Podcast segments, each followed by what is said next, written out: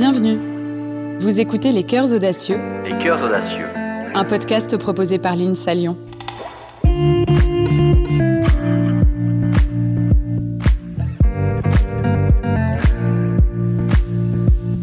Il est difficile d'imaginer à quoi ressemblera le monde de demain. Mais ce que nous savons, c'est que la science et la technologie sont parmi nos meilleures armes pour bâtir un futur plus durable. Et dans cette course contre la montre, c'est aux ingénieurs qu'il revient de façonner notre avenir en relevant des défis toujours plus grands. Il est donc essentiel que ceux qui conçoivent, fabriquent et parfois même dirigent agissent en hommes de science, mais aussi et surtout en citoyens éclairés. Alors dans ce podcast, nous sommes partis à la rencontre d'ingénieurs qui, en écoutant leur cœur et leurs convictions, ont fait le choix de l'audace, quitte à s'aventurer parfois sur des chemins inconnus, voire incertains. Des hommes et des femmes empreints de modestie qui mettent aujourd'hui leur savoir-faire au service du bien commun. Les ingénieurs ont un rôle clé à jouer dans l'avenir de l'humanité et ceux que nous avons rencontrés ont déjà commencé à le prouver. Toutes sortes de possibilités de plus en plus riches, de plus en plus fécondes sont offertes aux hommes. Les hommes feront tous ensemble le grand monde de demain ou bien ils courront à la catastrophe. Le risque n'est pas exclu, mais l'aventure vaut d'être tentée et je crois qu'elle gagnera et que ça réussira. Dans cet épisode, nous accueillons Léna. À 23 ans, cette étudiante a un profil pour le moins atypique. À la fois élève ingénieur en génie énergétique environnement et danseuse professionnelle. Elle est inscrite dans la section sport de haut niveau à l'INSA Lyon et bénéficie d'horaires aménagés pour profiter pleinement de ses deux passions. Son profil a de quoi surprendre et pourtant à l'entendre, ces deux univers ont plus de similitudes qu'on ne le pense.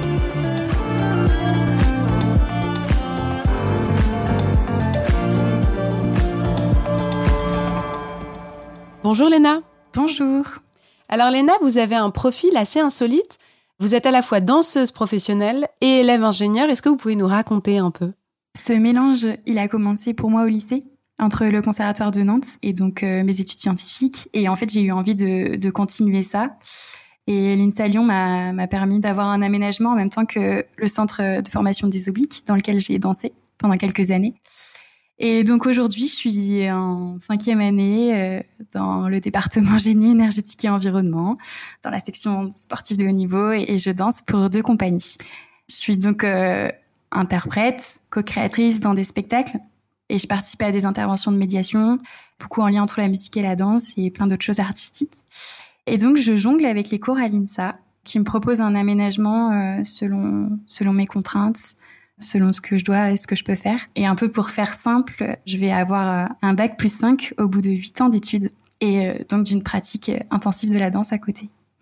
Et alors comment est-ce que ça vous est venu, euh, cette passion pour la danse et surtout, à quel moment est-ce que vous avez décidé de devenir vraiment danseuse professionnelle?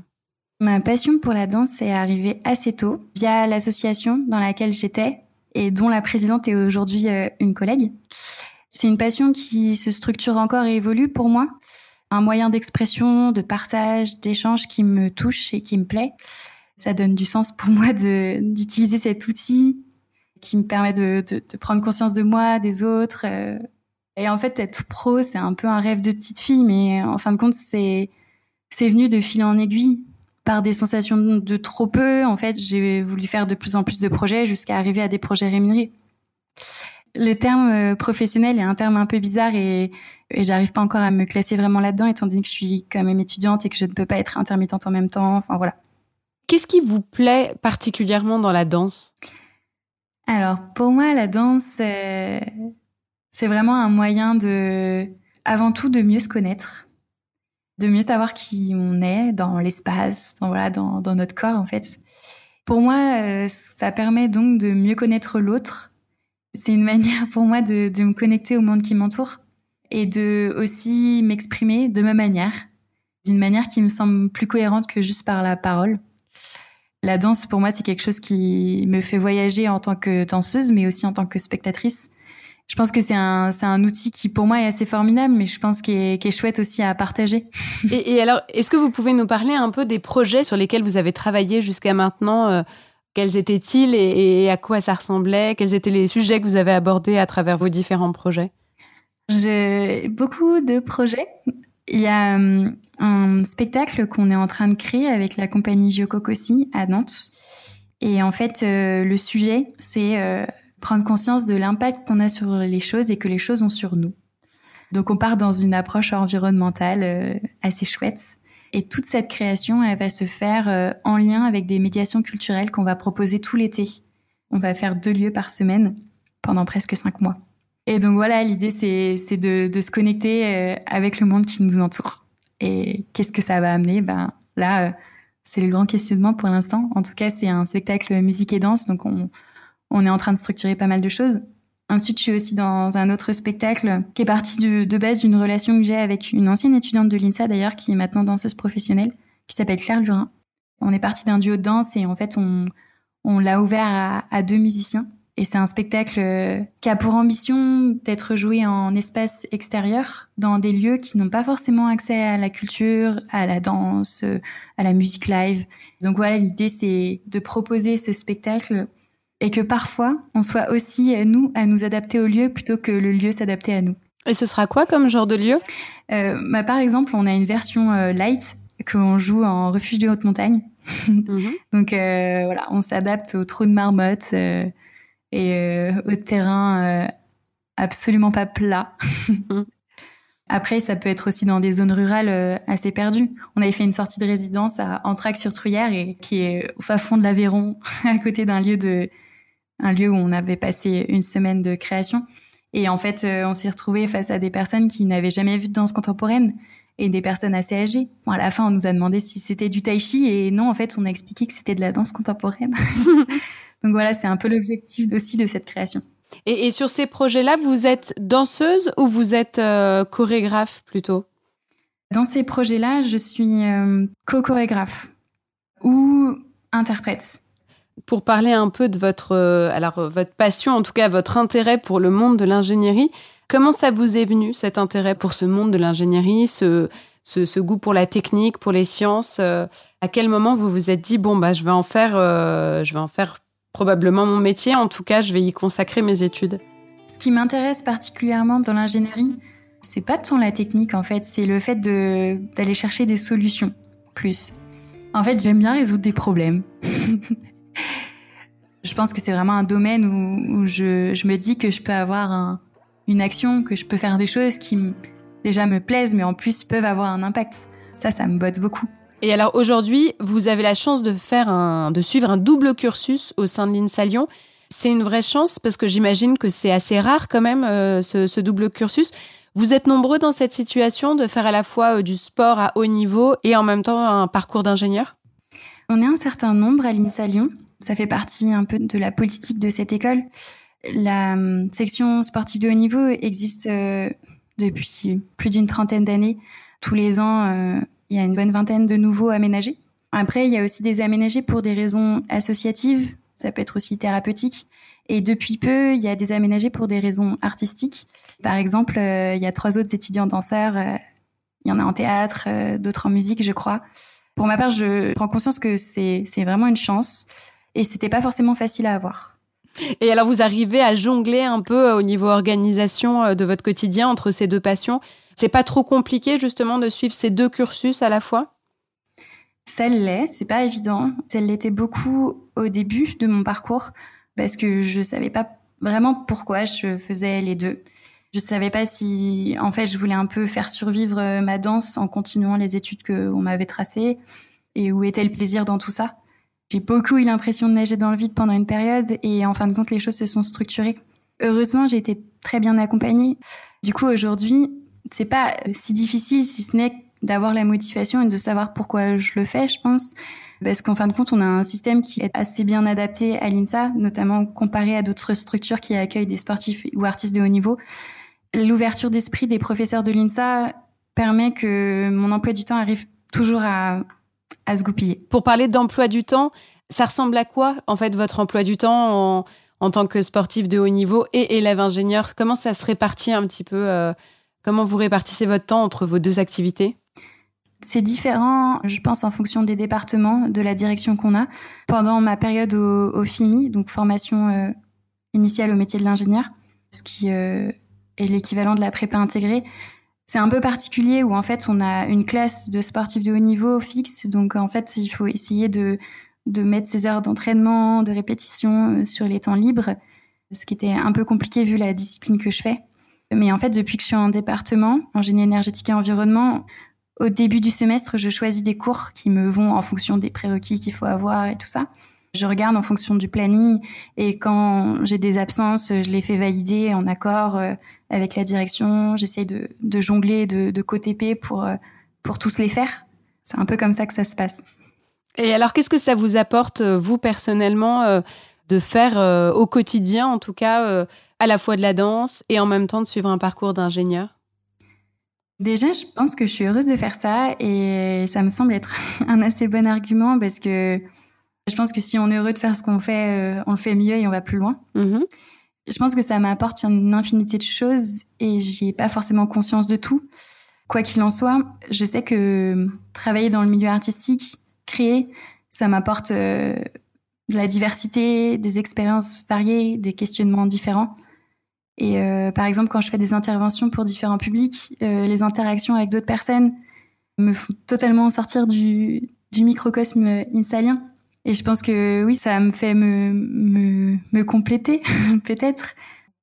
Est-ce qu'il existe des similitudes entre ces deux univers? Est-ce que, euh, est-ce que vous voyez un peu des ponts entre, euh, enfin des points communs en tout cas entre ces deux univers? Oui, je pense qu'il y en a beaucoup. Ça peut être simplement l'assiduité au travail, euh, d'aller creuser les choses plus loin qu'à la surface, mhm. aller au-delà du résultat. Et d'ailleurs, parfois, c'est le cheminement qui compte mieux que le résultat, parfois. Je pense qu'il y a toujours cette notion de travail technique, de base à entraîner, à savoir manier. Moi, j'ai l'image qu'un bon ingénieur, c'est quelqu'un qui est créatif, autant ou plus qu'un danseur. Après, euh, je suis étudiante, hein, je suis pas ingénieure, donc euh, je connais pas particulièrement le, milieu de l'ingénierie, mais en tout cas, j'en ai une image. Aujourd'hui, vous dansez, vous, depuis quelques années, euh, dans une compagnie professionnelle. Et vous avez reçu une bourse pour montrer, monter votre propre spectacle. Ça, est-ce que vous pouvez nous raconter ce, gros projet, j'imagine? Euh, Oui. En fait, depuis mon arrivée à l'INSA, j'écris des spectacles. Mhm. Cette année, en fait, euh, oui, je, travaille sur un spectacle euh, qui mélange différentes disciplines dans un but d'être présenté en 2022. Donc voilà, ça fait ça fait partie des des soutiens que l'INSA me porte euh, pour euh, développer le travail chorégraphique que j'ai envie de, mener. Et c'est un, c'est un milieu qui est pas évident, qui est difficile d'accès. Et bah, grâce à tout ça, je, peux expérimenter. Donc c'est très chouette. Quel va être le sujet? Quel est le, À quoi ça va ressembler ce, projet-là? Celui-ci, euh, je serai chorégraphe. C'est un projet qui part vraiment de mon univers et de mes questionnements. Et c'est un projet sur, sur la solitude. Je me suis entourée d'une équipe artistique euh, hyper chouette. On est en train de d'inventer plein de choses autour de ce thème. Mhm. On va voir vers où ça va nous emmener. Pour l'instant, on ne sait pas ce que ça va donner. Mais en tout cas, il y aura de la scénographie, du costume, de la musique, euh, de la composition originale musique, beaucoup de travail de lumière, du texte. On a beaucoup de textes et, euh, et bien sûr de la danse.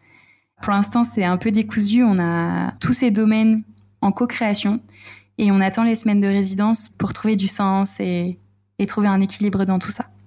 Est-ce que, alors, du coup, lors de l'élaboration du spectacle, euh, j'imagine qu'il y a beaucoup d'étapes, que ça demande euh, beaucoup de temps et d'investissement. Est-ce que vous vous servez de votre savoir-faire d'ingénieur? Je pense que oui. En fait, je m'en rends particulièrement compte quand je suis dans l'un ou l'autre des milieux. je sais que du point de vue des danseurs que je côtoie, je, suis assez scolaire. Alors que quand je suis à l'INSA, d'ailleurs, je suis, je, déstructure un peu ce, scolaire. Mais je fonctionne un peu de la même manière euh, à l'INSA par rapport à, aux créations que je fais ou à mon travail d'interprète. J'ai des blocs-notes de questions, de ressources, de trucs à lire ou à voir, de rendez-vous. Il y a une structure que j'ai, que je pense est vraiment liée à ma formation par exemple, j'ai cette image qu'un formulaire mal fait, euh, c'est de la perte de temps et je me rapproche vraiment de ce modèle dans la création. Mm. Voilà, après, comme en ingénierie, on peut faire des hypothèses simplificatrices partout, qu'on peut valider a posteriori. On peut euh, distinguer tous les facteurs, les variables, euh, y aller pas à pas. Et, et en fait, je pense que oui, quand j'élabore un spectacle, il y a un peu de tout ça. Finalement, votre formation d'ingénieur, il vous apporte un cadre dans le cadre de votre conception artistique, en fait. Un cadre, oui. Une, oui, une sorte de structure mmh. et une rigueur. Ça m'apporte des outils pour structurer d'une certaine manière mes, mes pensées, mes recherches, mes envies. Et est-ce que justement, euh, on pourrait se poser la question, est-ce que le processus de recherche, euh, d'élaboration euh, est la même finalement pour un artiste que pour un chercheur? Est-ce que les deux pourraient puiser dans les mêmes méthodes, dans la même méthodologie? Moi, en tout cas, je vois beaucoup de liens, qui n'est pas que de la recherche de financement. Mais il y a une phase toujours de documentation, il me semble, se tenir informé, s'inspirer de ce qui a été fait, nourrir son travail. Une phase euh, d'expérimentation, de tester, de recommencer, de jeter, de refaire, faire des conclusions sur ce qui a été fait, rebondir.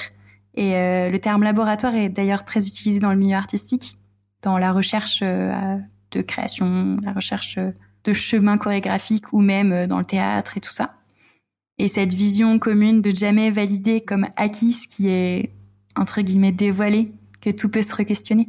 Et, lorsque vous dansez ou quand vous endossez le rôle de chorégraphe, est-ce que c'est important pour vous justement euh, par rapport à justement à ce sens que vous donnez à votre démarche de transmettre un message, des valeurs?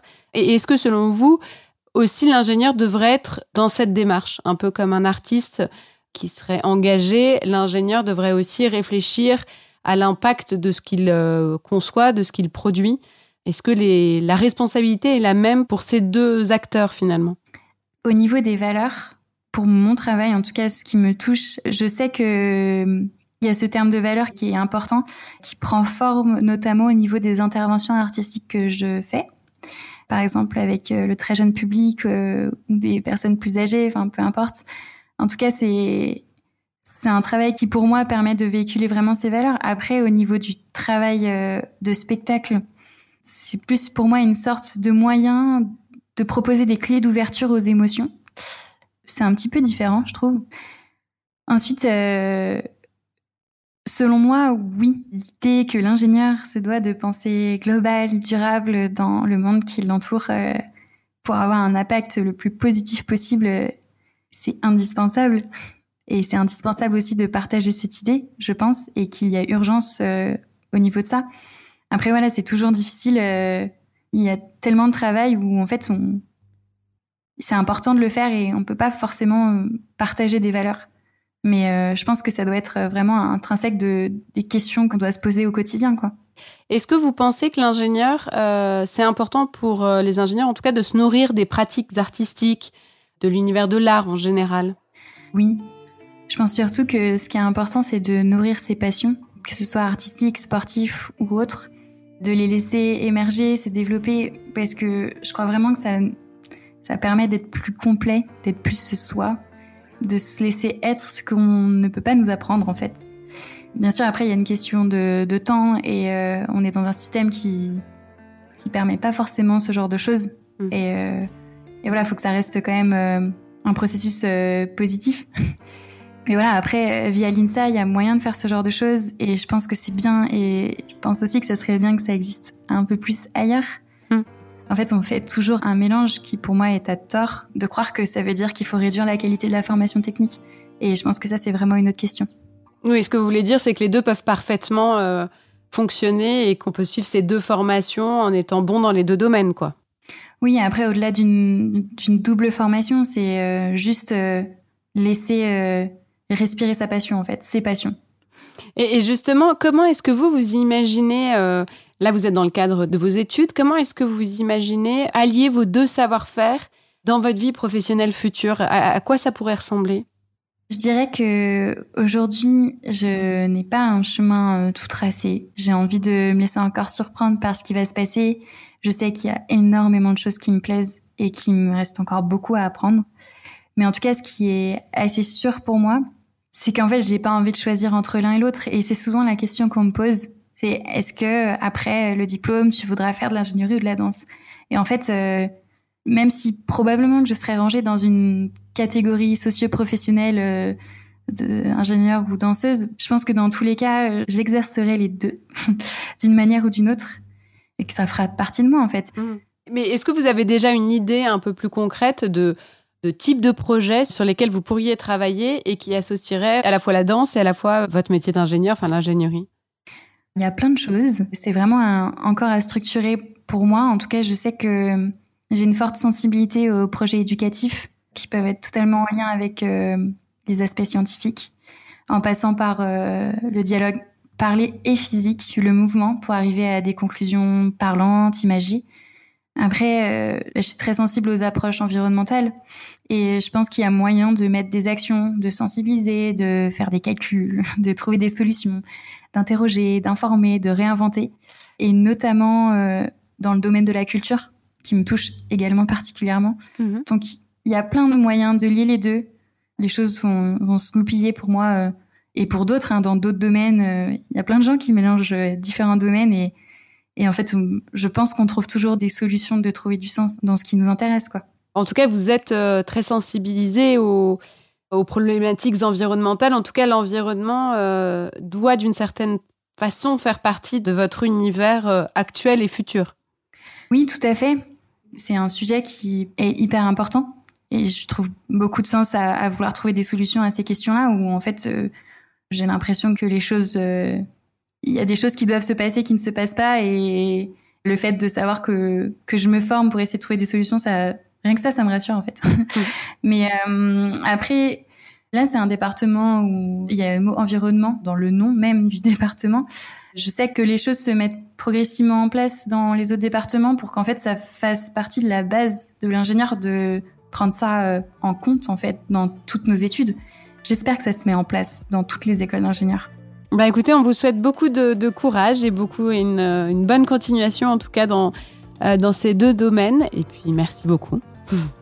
Merci beaucoup également.